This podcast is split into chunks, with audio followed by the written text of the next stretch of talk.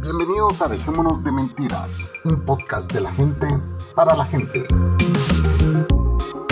Transmitiendo desde la ciudad de Guatemala.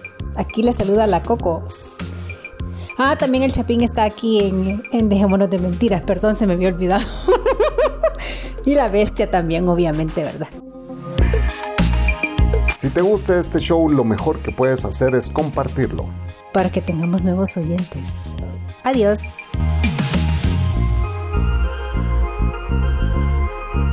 Esto es. Dejémonos de mentira. De mentira. De mentira.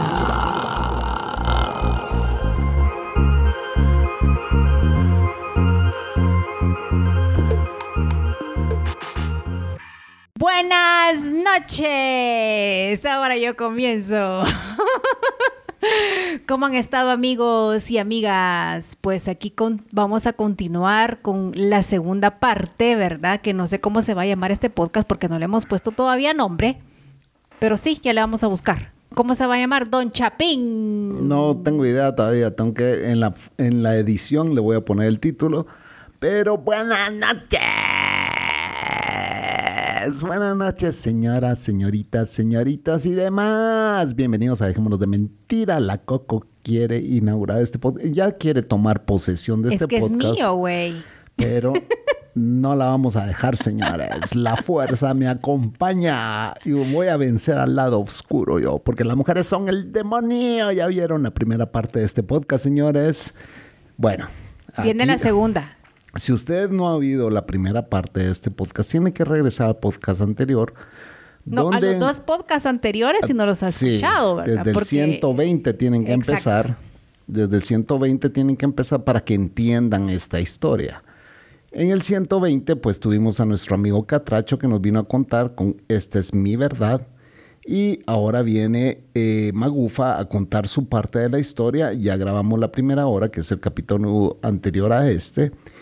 Eh, que sería el 24, que es el anterior a, este, es 22, no, 120, 21, 22, 23 fue el que grabé con ella, que grabamos la semana pasada.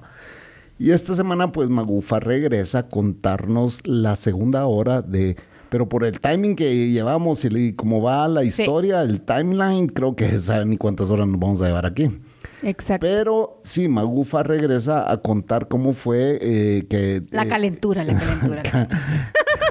donde, donde pudo más la parte carnal que la espiritual. Exactamente. Pero eh, no, no, no, no queremos satinizar este podcast.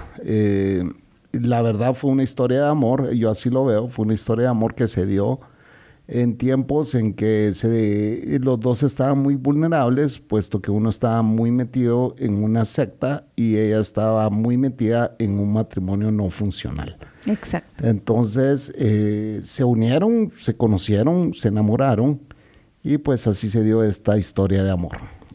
Mira, este es el título para... La historia de amor. Una historia de amor. una historia de amor. Parte 1 y parte 2. Esta es la parte 2. Ya le encontramos nombres. Ya le encontramos título Así a este que presentamos a la señora Magufa. Bienvenida en este nuevo show, en esta segunda parte, que nos va a seguir contando su historia. De amor. Hasta en las mejores familias, señores, se dan estas novelas. Sí, después te echan de la familia. Buenas noches, ¿cómo están? Entonces, en el podcast anterior yo te pregunté que qué había pensado tu familia cuando, pues, bueno, todavía no se ha dado todo esto de que salió a la luz todo, todavía había un secreto que ustedes estaban guardando, ¿es correcto? Es que, bueno, en el podcast anterior les conté que nosotros regresamos de Honduras, ¿no? Y que él me había dicho que todo había sido, que lo tomara como un desliz. Ah, ahí, ahí me quedé, sí. Entonces, yo me ¿Te sentí, enojaste? sí, me enojé. ¿Te sentiste usada? Sí, y me tuve que venir todo el camino por tierra de Honduras a Guatemala, que no es corto, aguantándome y quería llorar. Yo quería llorar todo el camino. y me tuve que aguantar porque... Pero quizá el punto de vista no fue de él como que, ah, esto es nada más un delicia, sino que, ah, no lo agarre tan en serio, pues, pero, pero porque no quería lastimarte. No, en realidad él sí quería, lo que tenía era un gran miedo y no sabía cómo enfrentar esa situación, ¿no? Eso fue lo que pasó en realidad. Entonces venimos a Guatemala y, eh, yo le dije, mire, yo hay cosas que hay que cortarlas de raíz. Entonces, si nosotros nos seguimos viendo, esto va a seguir y vamos a parar en un gran problema y va a llegar a más. Entonces, mejor que ahorita que está así simple, que así se quede. Así que yo ya no voy a volver a venir. Me retiro completamente de los heraldos, que para ese entonces, que, eso tal vez se me olvidó contárselos, eh, antes de esos viajes a Honduras a mí me habían, en, ahí está la orden primera, que es la de los religiosos y sacerdotes, la orden segunda, que son las mujeres que son religiosas, y los terciarios, ¿sí? que son laicos como yo, que se consagran.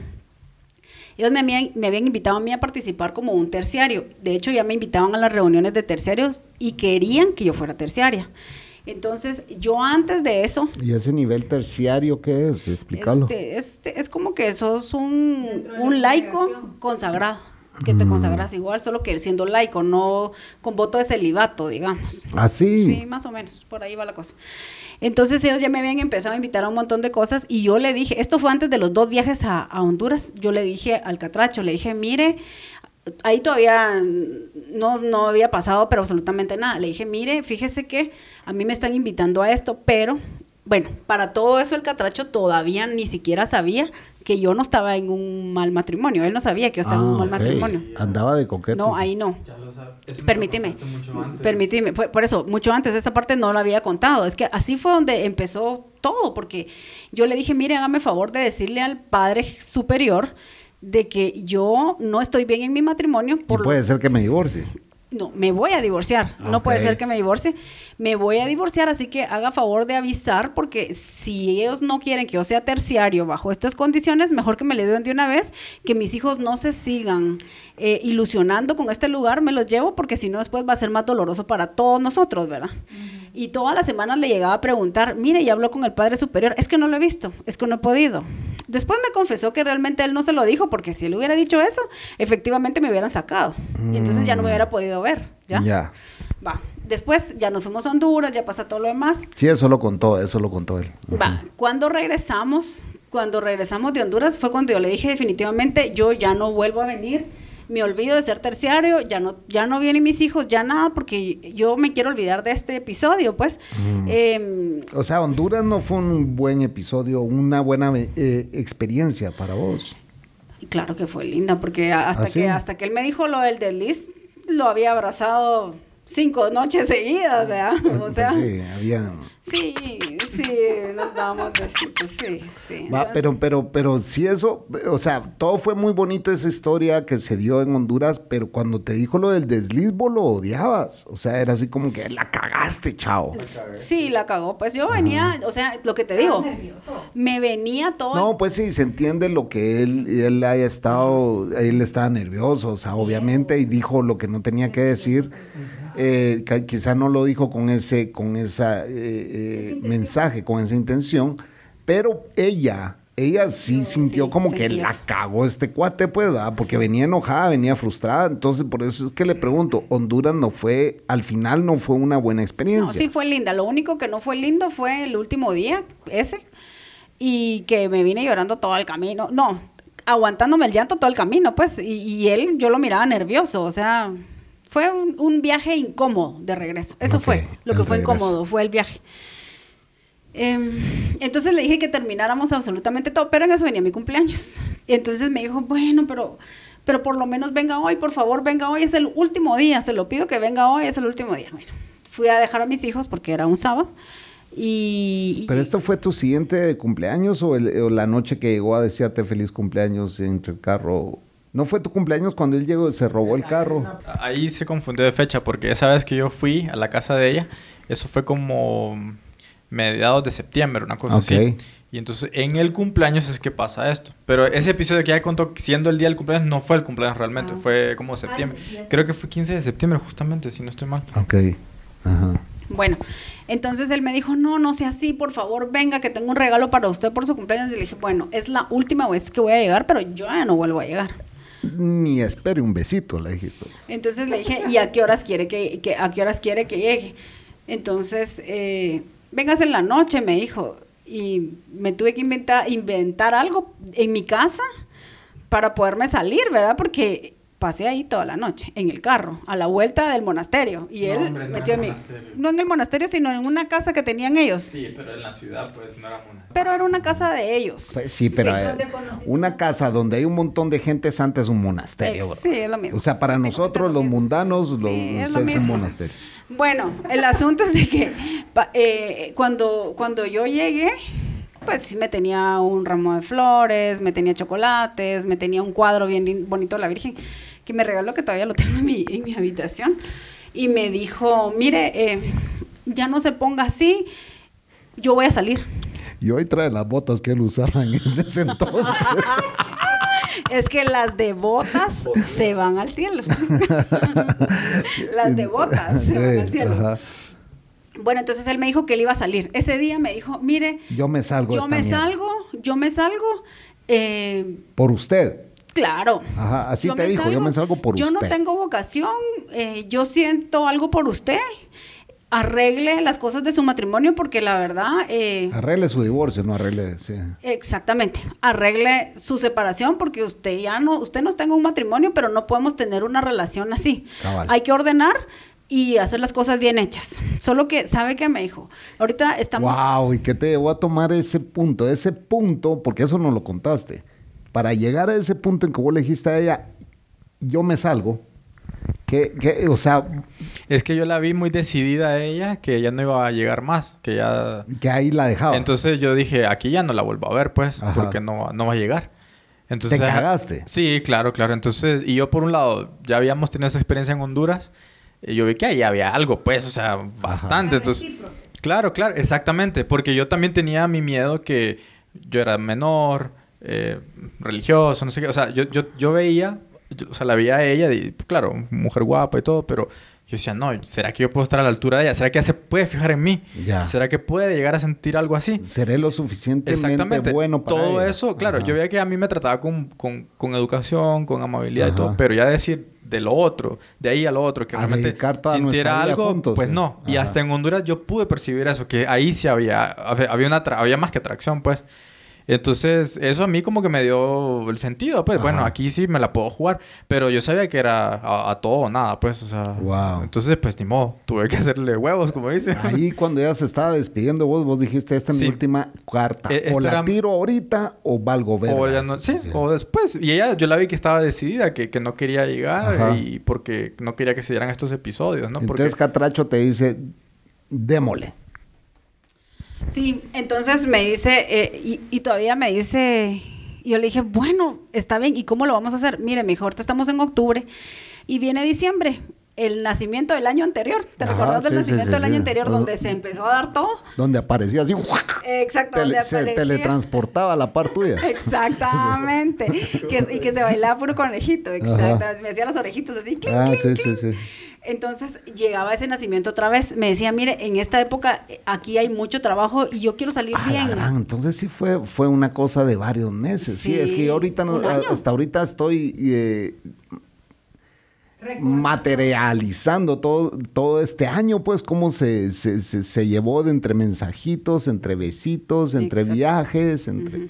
Ajá. Bueno, entonces eh, me dijo, mire, usted sabe que para, para el eh, fin de año, pues aquí hay mucho trabajo, yo quiero salir bien, quiero hacer las cosas bien, no los quiero dejar a ellos tirados porque yo tengo muchas cosas y muchas responsabilidades.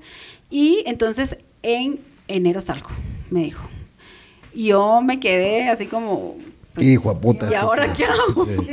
Entonces le dije, pero... Este se la creyó. y Exacto. Yo dije, juela grande. Dije, pero mire, pero deme tiempo. Ajá. ¿Y cuánto tiempo? Me dijo, dos años.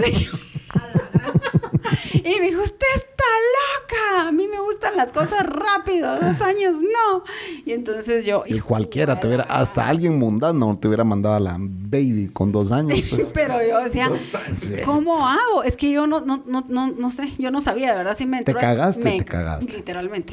Yo así, ¿qué hago, verdad? Pues te cagaste porque tu esposo todavía estaba viviendo en la casa con tus hijos, pues, y tus hijos eh, empezar a decir Sí, cómo lo he hecho este cerote, va. Y con el catracho, el heraldo, pues, de Y cómo cabal, y putas mis digo hijos esto. y mi familia, y qué putas hago. Yo quiero saber el bombazo.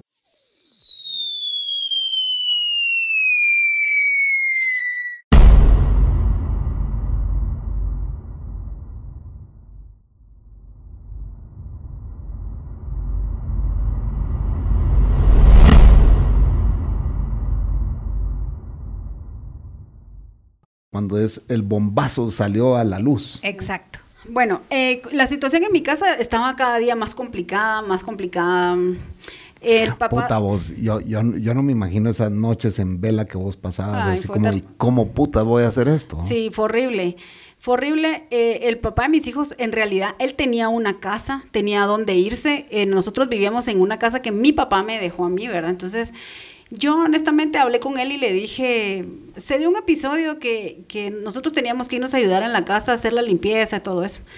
Pero como te lo vuelvo a repetir, estamos pasando una situación económica muy difícil. Yo no trabajaba en esa época. Él tampoco estaba trabajando. Entonces yo le dije a él, mira, hay que poner a los niños a estudiar. O sea, básicamente vivían de lo que tu familia les ayudaba. Yo viví como de la, heren- de la De la herencia que me dejó mi papá, vivimos mucho tiempo. Pero en esa época ya no había herencia. Entonces le dije, mira, hagamos una cosa. Para todo eso yo me, me encargaba de los quehaceres de la casa, ¿sí? Entonces le dije, hagamos una cosa. Tú no logras encontrar trabajo. Bueno, O sea, la herencia te la habías acabado, no fue que el catracho Ya. dijo aquí hay herencia. No, ya no tenía nada. No. Entonces le dije, mira, hagamos una cosa. Yo voy a buscar trabajo porque tú no encuentras. Ajá. Y entonces eh, quédate tú haciendo la limpieza y la comida, cuidando a los niños. Entonces, sin. y su respuesta fue que se pudra todo, me dijo. Entonces dije, oh, No, en serio. no tenemos, no tenemos una vida de matrimonio. No está trabajando. Vive en mi casa. No puedo, yo para todo eso, como tú decís, pensando, ¿qué hago? ¿Lo hago? ¿No lo hago? Eh, el- al final de cuentas decía yo, yo no trabajo, el catracho no trabaja, el catracho no tiene título. Puta, sí, no, no fue como que yo te tengo tres hijos. ¿Qué hago? O sea, fue una situación bien difícil. Pero en realidad yo le pedí al papá de mis hijos que se fuera porque me dio mucha rabia que me dijera que la casa se pudriera. Entonces le dije, no me, tú no me sirves para nada aquí, le dije. Entonces, hazme favor, toma tus cosas y vete de la casa. Y se fue así como burlándose de mí, ja, ja, ja, así como... Te vas a quedar sola, te va a- No. En, dos días me va a llamar. De- en dos días, él pensaría, en dos días me va a llamar para que yo regrese porque ella no va a poder sola económicamente sacar adelante esto, ¿verdad? Y ese día él se fue de mi vida para siempre, el papá de mis hijos.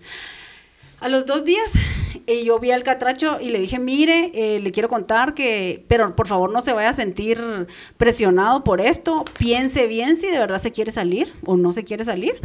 eh, que esto que yo hice no vaya a hacer que, que, que, que lo haga usted tomar la decisión. Si usted lo va a hacer, va- hágalo porque usted está seguro que usted no tiene vocación y no quiere estar aquí porque yo no me quiero sentir responsable que arruiné la vocación de un- religiosa de una persona. Yo no soy responsable de eso. Porque yo creo que si una cosa así... Sí, yo no voy a cargar con esa culpa. Exacto, o sea, Ajá. yo a- he aprendido que, que yo soy responsable de mis actos y el otro yo lo puedo influenciar, pero si él no quiere, no.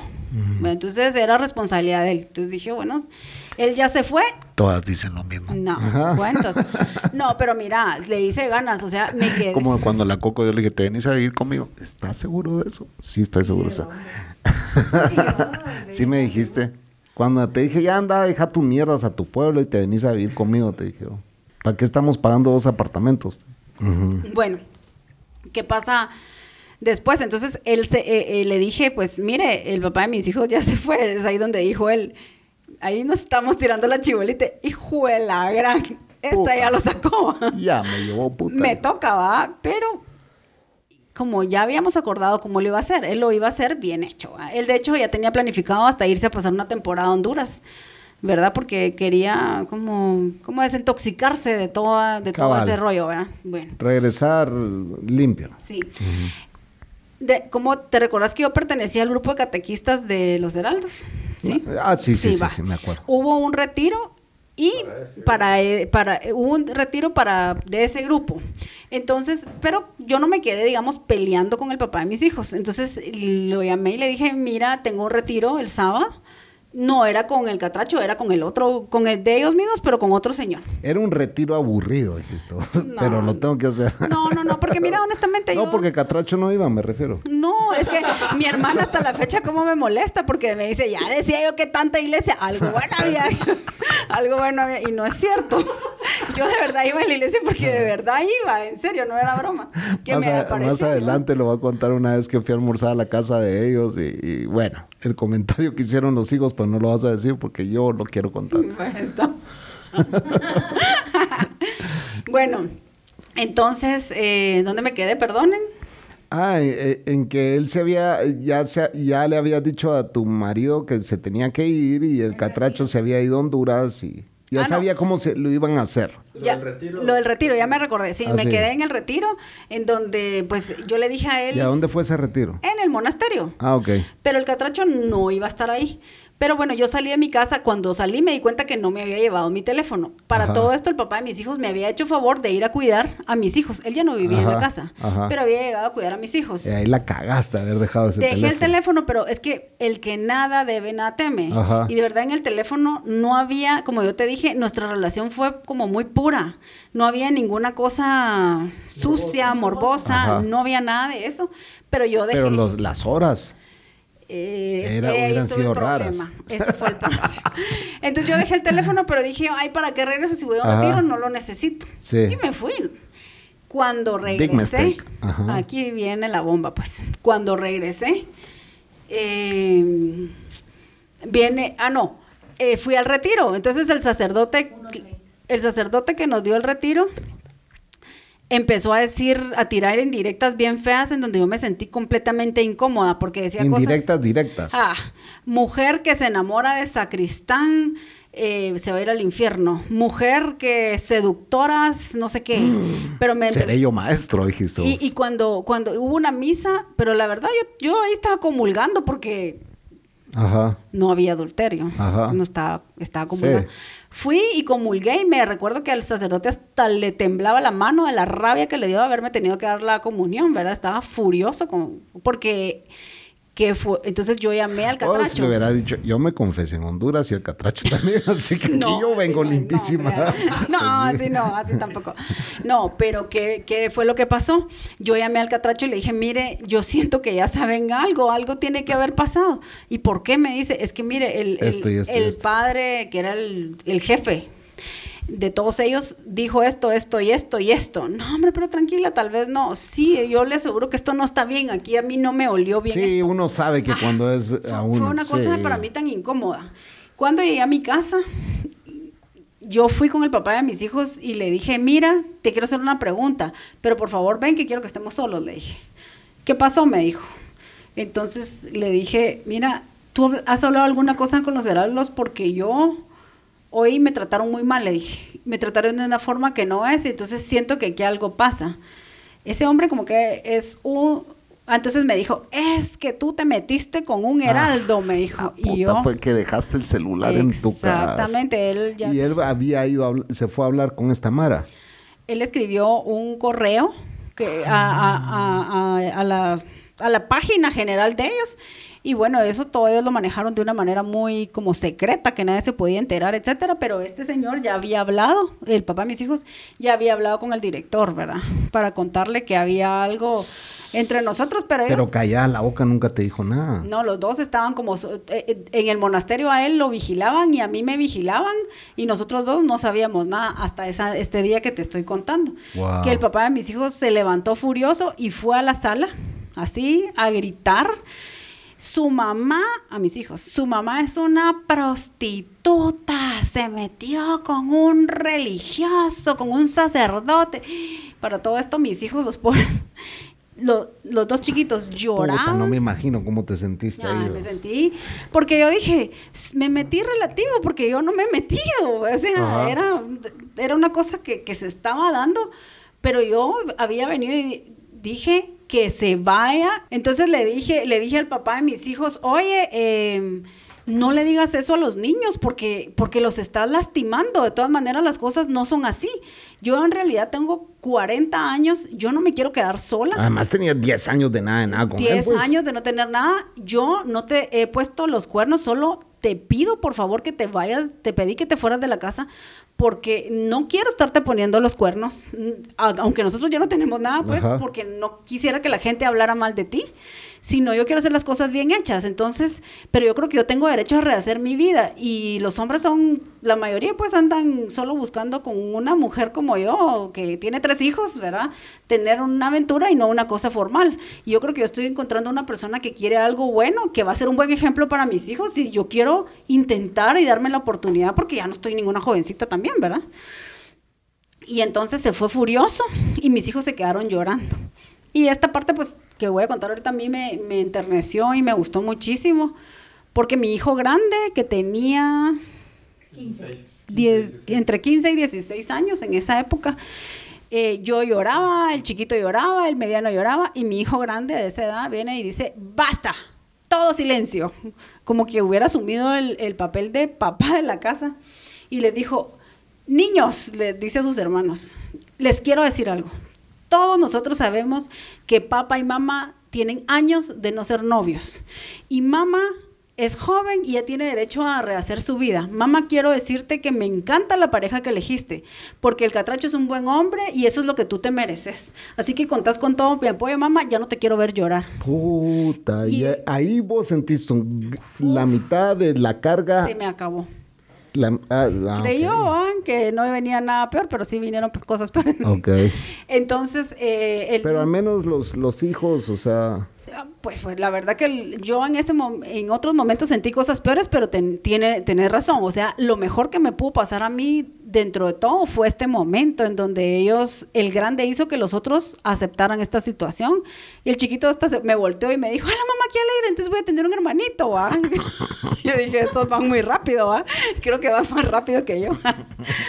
Entonces, eh, y el, el segundo, el segundo hijo, que era el canchito, que era el que a ellos le tenían el ojo encima, este sí sufrió mucho, porque a él ya lo habían trabajado mucho. Ah, y él sí quería seguir en ese rollo. Él sí quería. Entonces para él fue un trancazo y fue un gran dolor haberse que tenido que despedir de ese lugar de esa manera, porque ya no pudo volver a ir nunca. Y ahora digo yo, gracias a Dios que se dio todo esto porque si no ellos me hubieran robado a mi hijo porque claro, es lo que ellos querían. Hubiera pasado la, exactamente la vida del catracho. Pues. Exactamente lo mismo si es que él, por, si él se hubiera salido, porque digamos, hay una diferencia entre el catracho y mi hijo.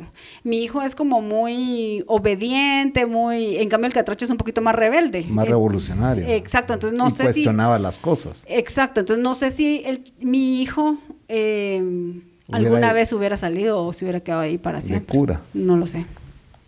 Entonces se suelta el bombazo, ya lo saben de ambos lados ya esto todo es dominio público y a todo esto tu mamá y tus hermanas, ¿qué onda? Bueno, para todo esto yo ya hacía un poquito de tiempo más desde ¿Y tu hermano a todo esto? No, mi hermano nada. Nada. Como yo iba, ¿te acuerdas que te conté que yo iba a la cofradía, a la otra cofradía donde estaba ah, la patrona? Bye. Entonces, eh, mi mamá, yo le había dicho, cuando el catracho me dijo que iba a salir, yo le había dicho, mamá, mire, fíjese que tengo un enamorado pero es... meses atrás. Meses atrás. La que sabía realmente era ella. Ajá, yo le dije, fíjese que tengo un enamorado. Ella y el Chapín, porque el Chapín sí le contó, pero nunca le dijo quién era. fíjese que tengo un enamorado, solo que es un poco más joven que yo, no sé ni qué hacer. ¿Quién es? ¿Quién es? Es alguien de la cofradía. No será un heraldo, me dice mi mamá. Y yo, hijo, Lara. Cuando se da todo este relajo, es, pero yo ya le había contado a mi mamá que tenía tenía algo con alguien y que yo, roce. sí, que yo tenía una oportunidad. Entonces me dijo, hija, me dijo, ordena las cosas. Eh, ya pasaron muchos años de separación, atrévete, hay que asumir, tenés que trabajar, tenés que responsabilizarte, volverte un adulto y no dejar pasar tu vida. Así es que si tú lo quieres hacer, hacelo me dijo mi mamá que nada te detenga, ¿verdad? Y es que tu mamá es echadora de verga, es huevuda, es, se atreve, es... Sí, entonces mi mamá me apoyó a mí al 100%, sobre todo cuando ella se entera de todo el rollo de manipulación que viven ellos ahí dentro, que realmente el catracho no, no era un religioso, sino que solo era un civil que lo habían manipulado para ser, perdón, empleado de ellos, ¿verdad? Entonces... Eh, creo que, que, mi mamá pues fue un gran apoyo también para el catracho en todo eso. Pero eh, bueno, después em, Bueno, pero ya le contaste la verdad a tu mamá porque salió el bombazo. Sí, claro, le, conté a mi mamá.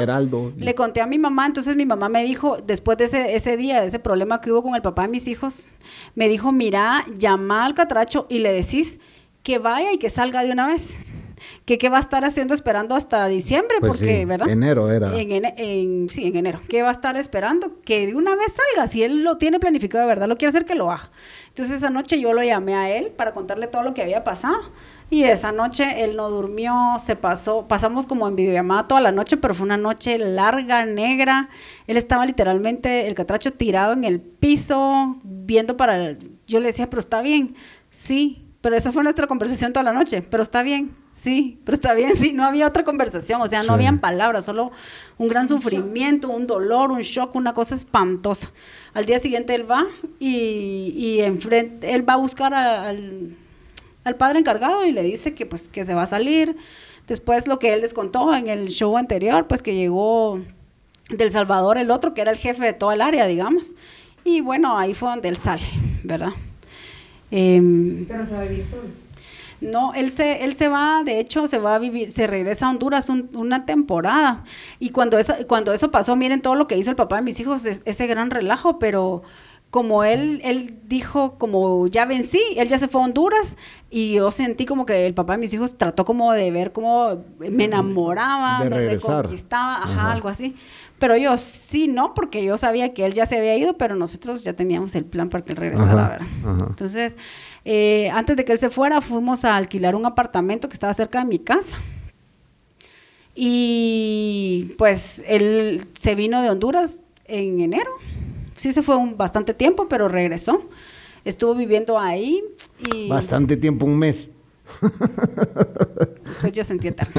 Ay, qué bonita historia, Sí, y regresa, pero ahí es donde empieza la verdadera historia de, todo esto, porque fue donde nos tocó asumir a los dos. Em, no teníamos trabajo, ninguno de los dos, no teníamos ni un centavo, no teníamos cómo salir adelante, fue bien difícil.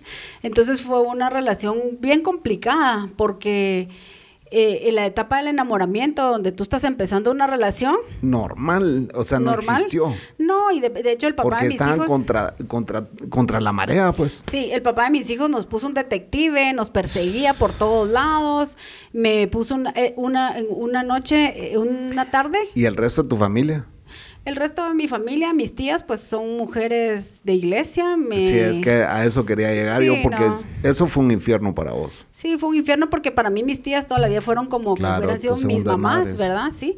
Y ellas me retiraron el habla. Eh, el papá de mis hijos se dedicó a decirle a toda la gente que podía que yo había tenido seis amantes me tiró la reputación por el piso. Eh, el Chapín era uno de ellos, señor, para que sepa.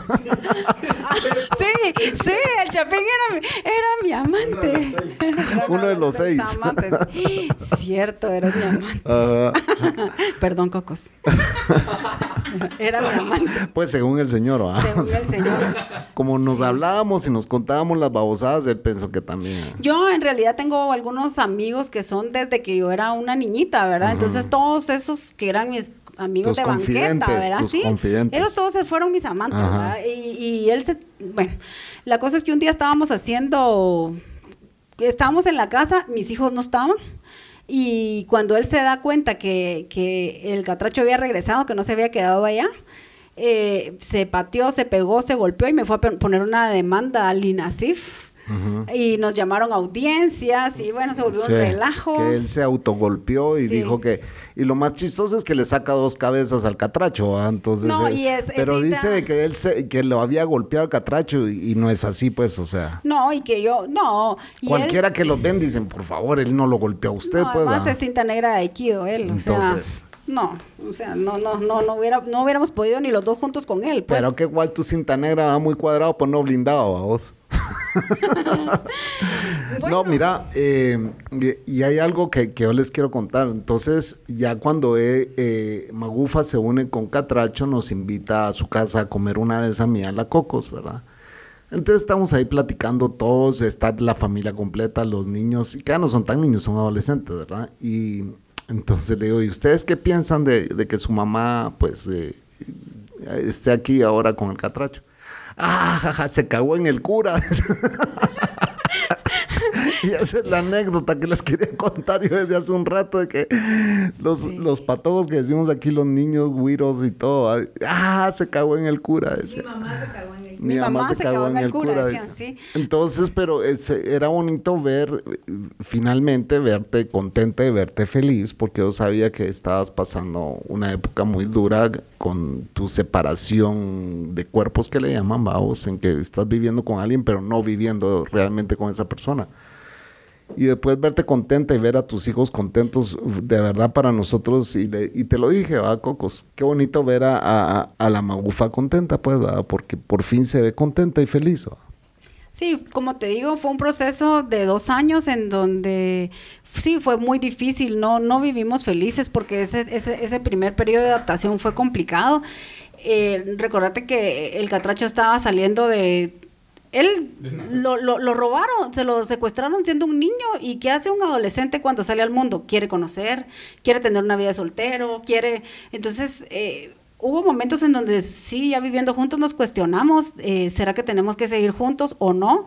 Eh, pues él no había visto otras mujeres, no había y me imagino que todas esas cosas, aunque no me las diga claramente, le tienen que haber pasado por su mente, ¿verdad? Ya una vez, ya comidito el mandadito, ¿ah? Puede ser que le llamaran la atención otras mujeres. Mira, es, fue un proceso. Los papás de... Habían muchos miedos de por medio. Ah, yo tenía miedo, sobre todo que yo era una mujer mayor que él. Eh, pues un hombre que no ha tenido como una vida... Mundana. Normal, no ha tenido relaciones sexuales, por otro lado, no tiene otras experiencias, no. E, es, complicado. No, la parte también él cambió la vida.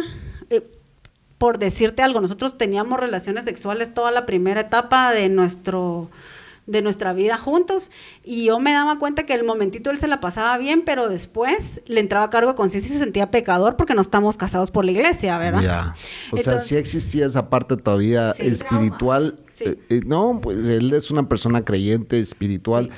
Y, y, toda su vida creció en eso, obviamente iba a existir este, este, esta ancla, esta ancla, una culpa, ¿verdad? Que lo volvía a hundir, ¿verdad? O sea. Sí, y entonces fue un, fue un em, momentos como hasta, hasta remar contra la corriente, fue cansado, eh, sí tuvimos dudas de seguimos o no seguimos.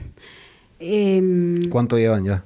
Ahorita llevamos tres años, del de los cuales llevamos un año ya de estar bien, pero para todo esto sí hubo... Un proceso de acomodamiento. Transición y sobre todo ayuda psicológica, ¿verdad? Estamos haciendo terapia los dos, que nos han ido acompañando y yo te digo, al principio él me decía, yo me quiero casar, yo me quiero casar, yo me quiero casar, pero yo sentía que era un precepto nada más el matrimonio. ¿Qué dijiste vos? Dije, no. Bueno, tenías que divorciarte primero, pues. Sí, bueno, eso sí, pero yo dije, no, yo no me voy a casar, porque yo no me voy a casar para volverme a divorciar. Entonces, y él, fíjate, una cosa importante fue que él se metió a estudiar psicología y estudiaba solo con mujeres. Entonces tenía opción a elegir y ver otras cosas. Yo quería como que él viviera un poco antes de tomar una decisión como esa, ¿verdad? Eh, eso es una. Em, la otra, eh, él vivió muchas depresiones.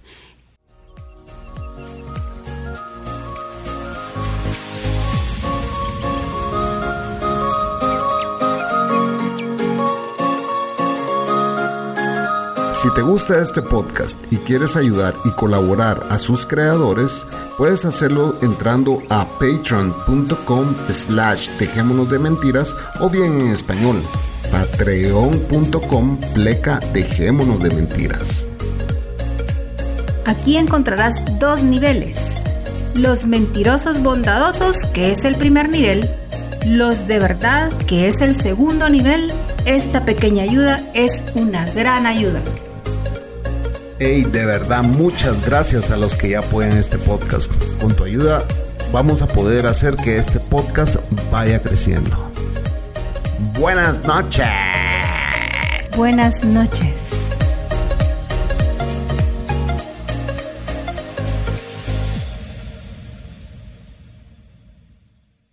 Y como te digo, gracias a la terapia y, y a todo eso, también que nos encontramos un sacerdote amigo, muy buena gente, que no está en una secta, digamos, sino que él sí vive la fe como tiene que ser. Él eh, nos apoyó mucho, nos ha dado clases, de hecho estudiamos para la pastoral familiar desde una perspectiva desde la misericordia de Dios, no eh, señalándote, ¿me entendés? Sino oyendo nuestro caso, en particular el de él y el mío, ¿verdad? Entonces creo que eh, agarrarnos de la mano de la, de la misma iglesia y agarrarnos de la mano de ayuda psicológica fue lo que nos ayudó a salir adelante y, ahora sí te podría decir que ahora sí ya me casaría. Wow. Qué bonito, mucha. Eh, y ahora ya, ya sabemos la historia desde el punto de vista de la Maufa. ¿Cuáles son los planes en, el futuro cercano y a largo plazo?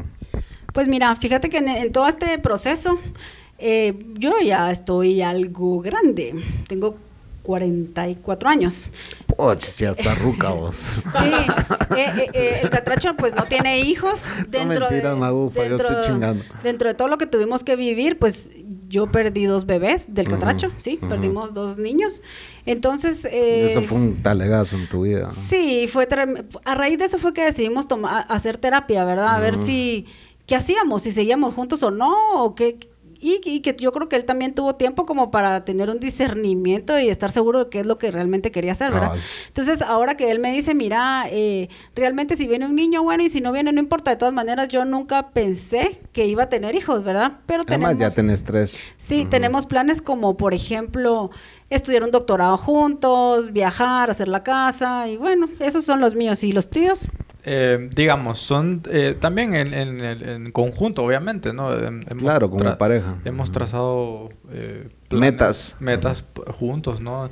En mi caso, pues ella me está haciendo tiempo, ¿no? Porque yo pues estoy cursando ahí la, carrera, todavía no, la he terminado, entonces la idea es que una vez terminado... Y lo pues, chistoso es que ahora estudias una carrera que los heraldos jamás hubieran Ah, sí, sí, ellos abominan la psicología. claro. Porque pues todo es, habla mucho de sexualidad y todas esas cosas, ellos simplemente... No, además de la razón de las cosas también, no es todo espiritual, no todo está bajo el cielo Sí, ellos abominan la, psicología. Claro. Pero eh, sí, estudiar juntos, hacer pues lo que nos gusta... Em, viajar, sí, tenemos también todas esas, esas perspectivas también.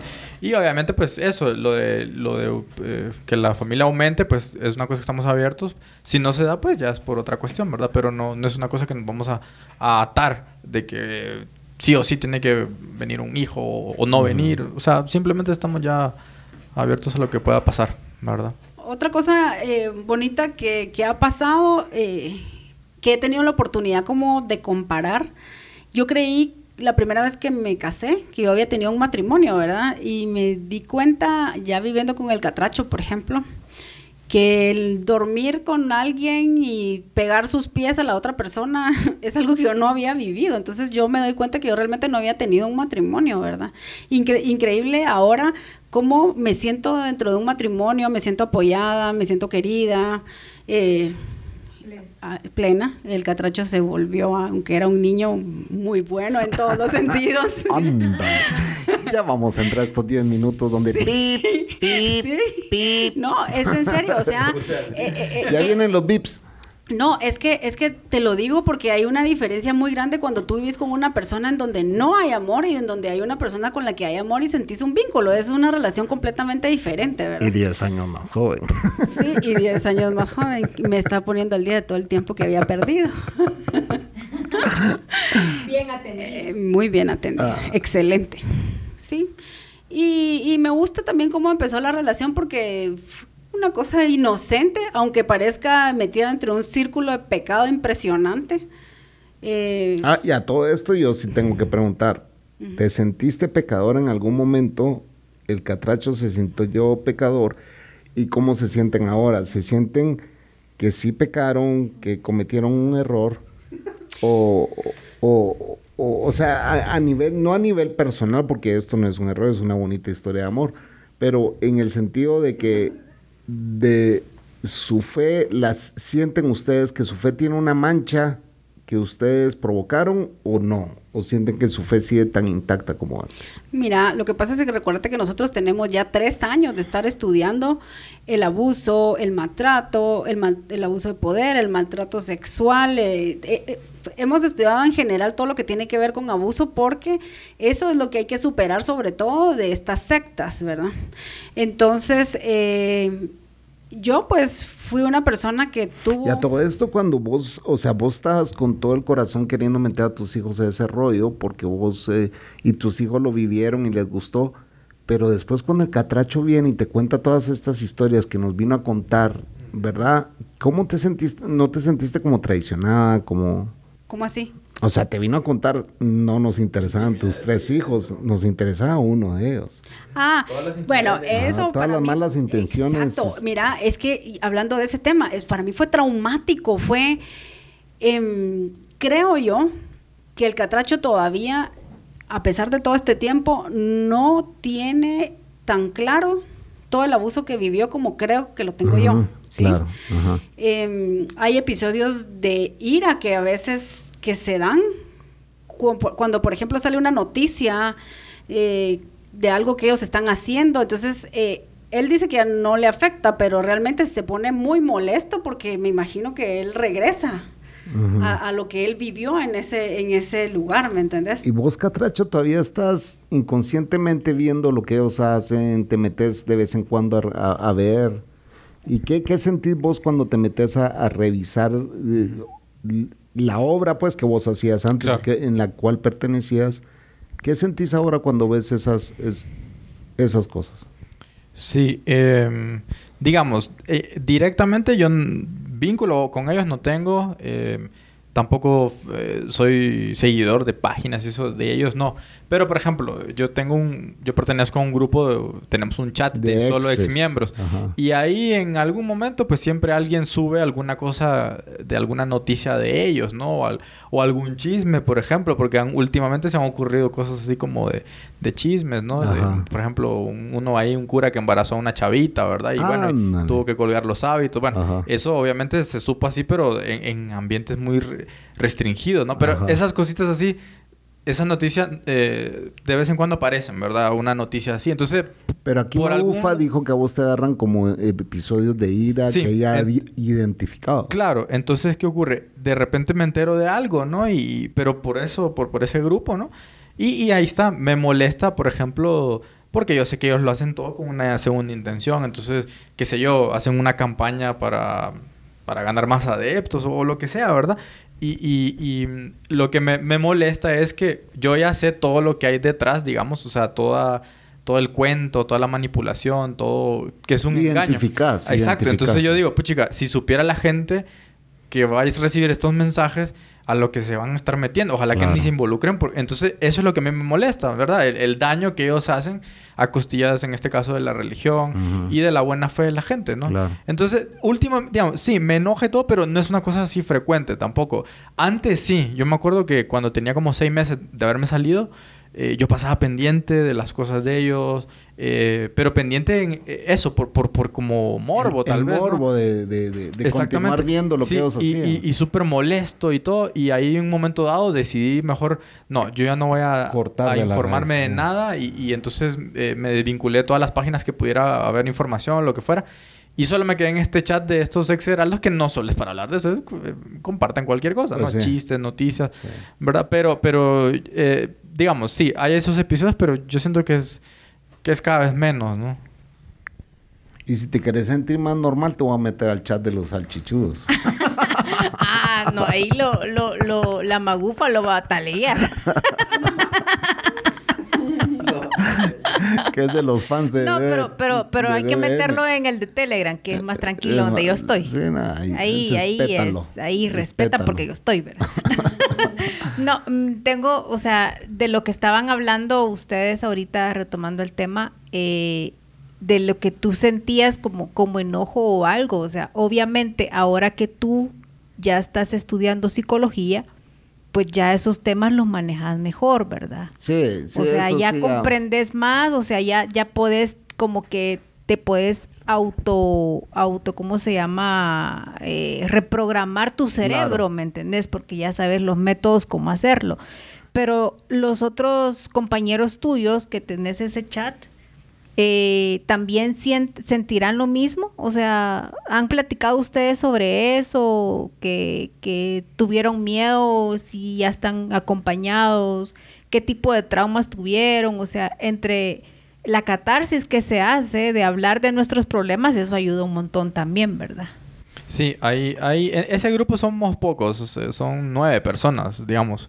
Eh, obviamente que hay mucha más gente que pasó por ahí y salió, pero pues por cosas de afinidad no están en ese grupo, ¿no? Pero estos nueve sí pasamos mucho tiempo juntos, o sea, compartimos por lo menos unos tres años, digamos, con el que menos se pasó ahí tiempo, tres años, digamos, de ahí más, ¿no? Y hay opiniones diversas. Hay unos que, que salieron con nostalgia, por ejemplo, de ahí. Eh, porque tuvieron la ilusión de que iban a llegar a ser sacerdotes lo que fuera y, pues como no que se, les dio. se les truncó vaya. Entonces va. Entonces, hay unos hay un, un pero es que imagínate eso par digamos eso también es como que llevas toda tu vida teniendo una carrera va porque o sea y que te la corten de un solo, o sea, de ser traumático. Claro. Y hay un par, digamos, que sí, uno, uno siente ahí que son, tienen nostalgia y todo, pero Por digamos... ejemplo, este salió con mamacita, los otros no creo que han salido hay de todo. Hay, hay, unos que sí salieron por el mismo motivo, que, ¿Ah, se, que se, enamoraron. ¿Ah, Otros porque, bueno, hay uno de ellos que, que es, eh, que es homosexual, solo que él no es declarado. Pero yo sé que él salió por eso, porque lo descubrieron y, no ha querido salir del Y él no ha salido del closet. Pero todos ahí sabemos que él es así. O sea, eh, que no hay ningún problema. Pero él todavía tiene ese estigma porque tiene una familia súper conservadora y, decir eso va a ser un escándalo. Pero ese pobre chico... se metió ahí también para, para huir de... Eso es lo que yo pienso. Que él entró ahí porque él, él entró con su hermano. El hermano salió corriendo el hermano tiene novia y todo. Entonces, yo digo, el hermano seguramente salió porque pensó que era un refugio para homosexuales, seguramente. Porque haber dicho, si mi hermano está ahí también, pues yo no, ¿verdad? E-, es una deducción, ¿verdad? Pero digamos, hay, obviamente ahí las opiniones de ellos, la mayoría es en contra, o sea, que no les parece esto de manipular niños y todo. A excepción de dos que sí, uno siente que tienen su nostalgia de que pudieron llegar a hacer algo ahí, pero las posibilidades eran remotas, ¿no? Yo tengo algo que decir. Eh, digamos, eh, yo me siento muy feliz de ver el progreso del Catracho, ¿no? O sea, ya está a punto de terminar la carrera universitaria después de que no tenía nada. Eh, tiene un excelente trabajo, o sea, te digo, por lo menos eh, la mitad de los gastos de mi casa los paga él, con todos los gastos que también son de mis hijos, pues, o sea, eh, salió muy bien. Pero no todos salen igual. Por ejemplo, hay unos muchachos que de tanta represión que tienen, sobre todo en esta parte sexual, ah. se tiran eh, a estar en prostíbulos, a tener, eh, sí, a hacer una locura. es un desenfreno, es como cuando explota una olla de presión y todas sus pasiones salen a, a flote, como que fueran puras potrancas que sin rumbo, ¿verdad? es una cosa espantosa. O sea, la olla de presión estalla. Estalló. Y, se desemboca. Y es que, imagínate, llegaban al colmo ellos que cuando yo empecé, a, esto es una, una cosa divertidísima, porque cuando al fin el catracho ya se va a dormir conmigo, a vivir a mi casa, ¿va? Dormía y yo decía, Dios mío, ¿y esta momia qué va? Porque dormía, imagínense cómo estaba dormida una momia de Egipto, así, con las manitas para el frente. Ni se movía. Ni se movía. Y hoy ya te echa la piernita, ¿o? Ay, ahora, el guacalito. la cucharita. la cucharita, la cucharita, la cucharota y todo, ¿va?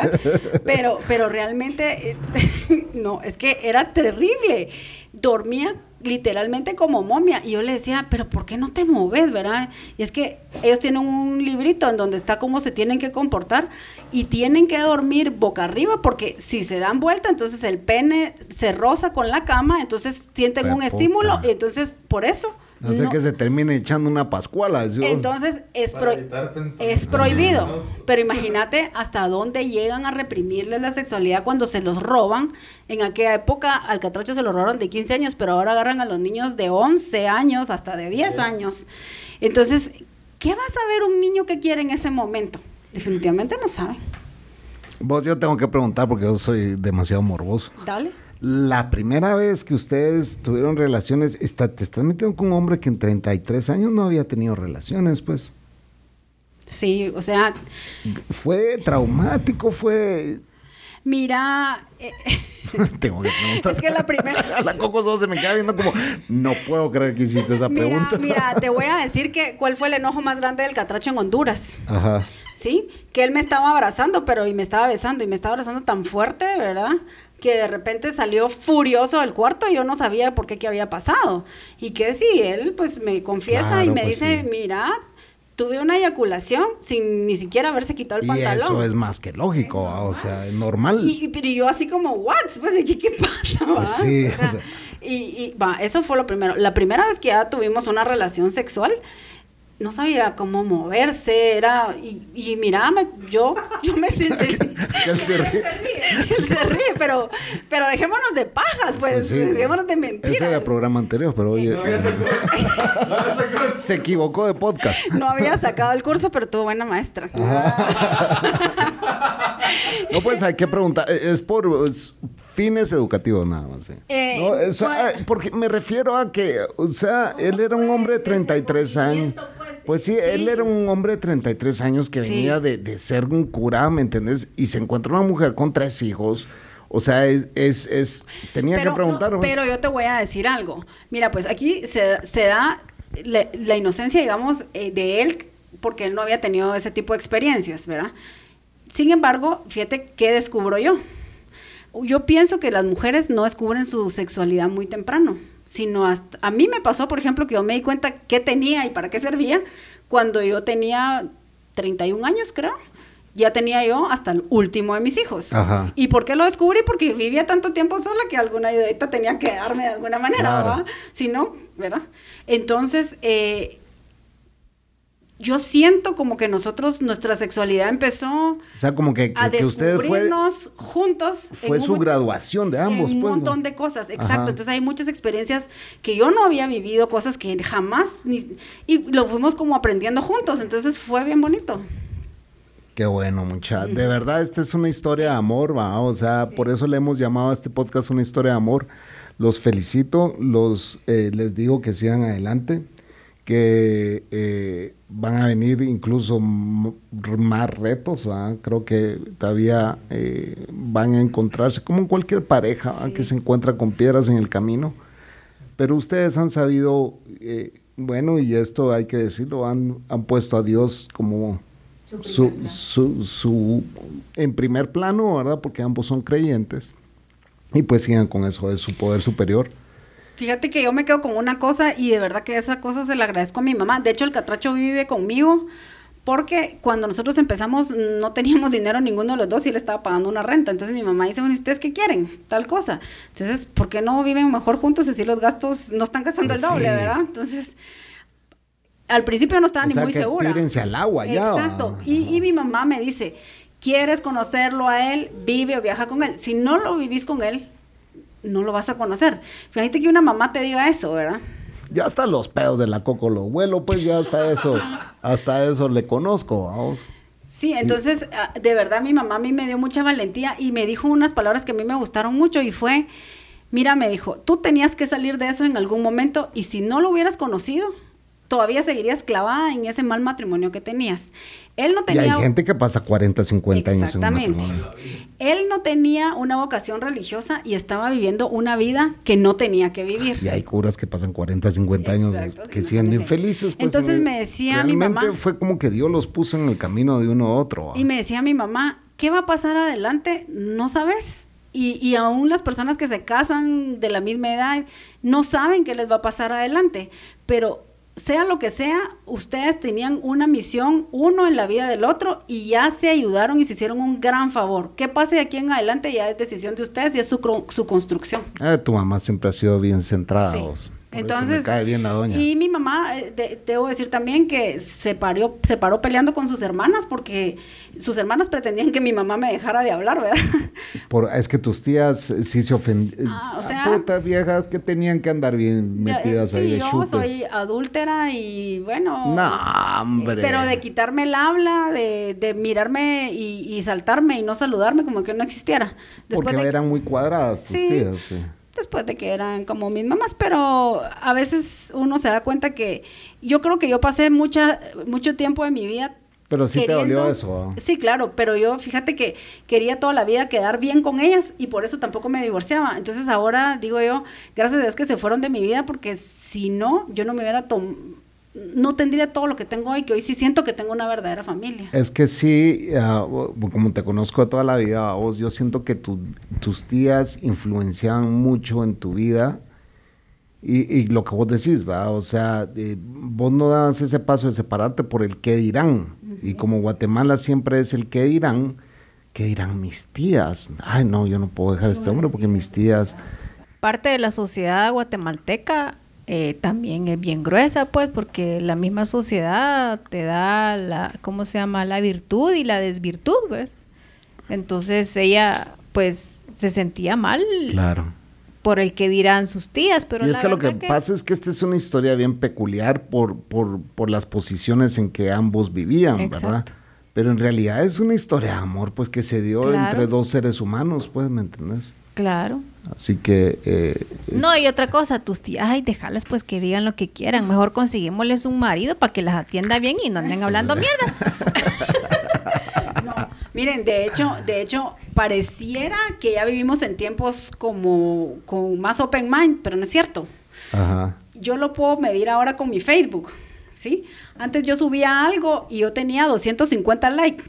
Después de que mi reputación se vino al piso, porque yo soy reputa para toda la gente, o por lo menos para mucha ¿Y te dejó de seguir mucha gente, ¿no? Cuando empezaste. Ahora yo subo una publicación exagerando 20 yo le doy like. Imagínate, o sea, si quitamos a la Coco, si quitamos al Chapín, o sea... Son 18. Son 18. O sea, sí, pareciera que la gente ya está lista para, para ver las cosas de una perspectiva diferente, pero no es cierto. Todavía vivimos en una sociedad bien cuadrada, llena de prejuicios, en donde prefiere la gente vivir de una apariencia y de una mentira que vivir realmente su vida. Y es que somos una sociedad temorizada, ¿verdad? O sea, la religión se encarga de eso, la política se encarga de eso, siempre estamos con temor de que esto me va a afectar en los negocios, esto me va a afectar en esto, me va a afectar en la vida familiar, me va a afectar, entonces mejor no lo publico. Y por eso es hasta mejor no tener redes sociales. Yo siento que la gente que no tiene redes sociales es dentro de todo un poquito más feliz que los que sí tenemos, pues. Pero yo, yo también ya dejé de publicar muchas cosas personales y familiares, pues, porque al final no es una realidad el Facebook. El Facebook es una, la ventana bonita de tu vida y, nadie quiere publicar sus, sus, problemas, divorcios y todo dentro de esas redes sociales. Pues cuando debería de ser, sí, estoy pasando esto, me está doliendo. ¿ah? Y, es como, bueno, yo soy parte de esas redes sociales, ¿va? Yo publiqué una foto y les quiero comentar a ustedes. Una foto de la mano de mi abuelita con la mía, con un corazón y ya todo el mundo, ¿qué tal siguió tu abuelita? ¿Qué tal siguió? No Y yo no siento como que tengo que dar respuestas en una red social de cómo está mi abuelita, pues. Yo la subí porque la mano de ella con la mía, y sí, mi abuelita está pasando, eh, mi abuelita se está desvaneciendo, tiene 95 años pero yo pues subí esa foto porque me pareció bien tierna y le puse un corazón al lado porque es la mano de ella con la mía y significa de que a donde yo vaya ella va y me va a llevar de la mano. Ah, toda la vida me llevó de la mano desde chiquito y, va a seguir así, ah, va a seguir pasando. Entonces al final nos hacemos viejos, al final nuestras vidas se a ir extinguiendo poco a poco, pero tenemos que ir de la mano con alguien. Ah. Eh, y, yo cuando oí la historia del Catracho, para mí eh, escucharla, yo sé que a ustedes les gustó mucho porque es fuerte, es una historia bien fuerte de alguien que no tuvo niñez, que su niñez la vivió eh, con, eh, dentro de una secta. Pero hoy están de la mano ellos dos y es por eso que se le llama una historia de amor a esto. Cocos, no sé si quieres agregar algo más a este podcast. Yo voy de la mano con mi coquito. Sí, claro, o sea, es, fue una historia muy bonita, ¿verdad? Y, la verdad que no es por nada, pero en estos tiempos yo siento que, que ya no, ya no deberíamos depender, de depender de que qué dirá la gente. O sea, ya cada quien creo que tiene que vivir su vida como más quiera vivir. Más tomando en pues. cuenta de que nuestra vida se puede extinguir ahora de una forma la vida se puede ir, la vida es corta, o sea, mañana puedo estar muerta y, y, no fui feliz esta vida, pues, o sea, ahorita, o sea, es como vivir la vida como que fuera el último día de tu vida. Y baila como que si te estuvieran eh, viendo. ¿Cómo es eso dicho? O sea, no sé. Como si baila como que si no te estuvieran viendo. O sea, ser feliz, o sea, y no dañar a la gente, o sea, eso es lo mejor que podemos hacer en esta vida. Vive y deja vivir. vive y deja vivir. Si, si aquella es bola o es puta, pues gracias a Dios que lo sea, pues, o sea, y si así se siente feliz, pues que Dios me la bendiga, ¿me entienden? O sea, ya ya no, ya no vivamos en retrógradamente de, que hay, yo me acuerdo toda mi, mi barrio donde yo crecí, igual me tenían como puta, pues a mí toda la vida me valió verga. O sea, y, y, lo peor de que todas las viejas que me criticaron, de que yo esto, que yo lo otro, todas las hijas le salieron preñadas a, la gente, pues, y yo... Con hijos de diferentes Con hijos de diferentes papás y las hijas más putas que uno, y, o sea, ¿me entendés? O sea... Más putas que uno. Vos te consideras medio putita. No, no Algo de razón tenía. Tal vez porque yo toda la vida fui liberal. Sí lo es en mi cama, no, pues la verdad que yo toda la vida fui liberal. Es que una mujer tiene que ser, ¿qué? Santa en la iglesia. Santa. Eh, madre. Madre en su casa. Hija. Y puta en la cama. Y puta en la cama, pues eso es lo, normal, pues, digo yo. yo también. no, pero, pero a lo que vamos que ya, ya, yo creo que ya no, ya no hay tiempo o sea, ya no hay tiempo para la gente exacto, para pensar o preocuparme por lo que diga mi vecina. Si yo me pongo la gran talea, pues, o sea, ya no.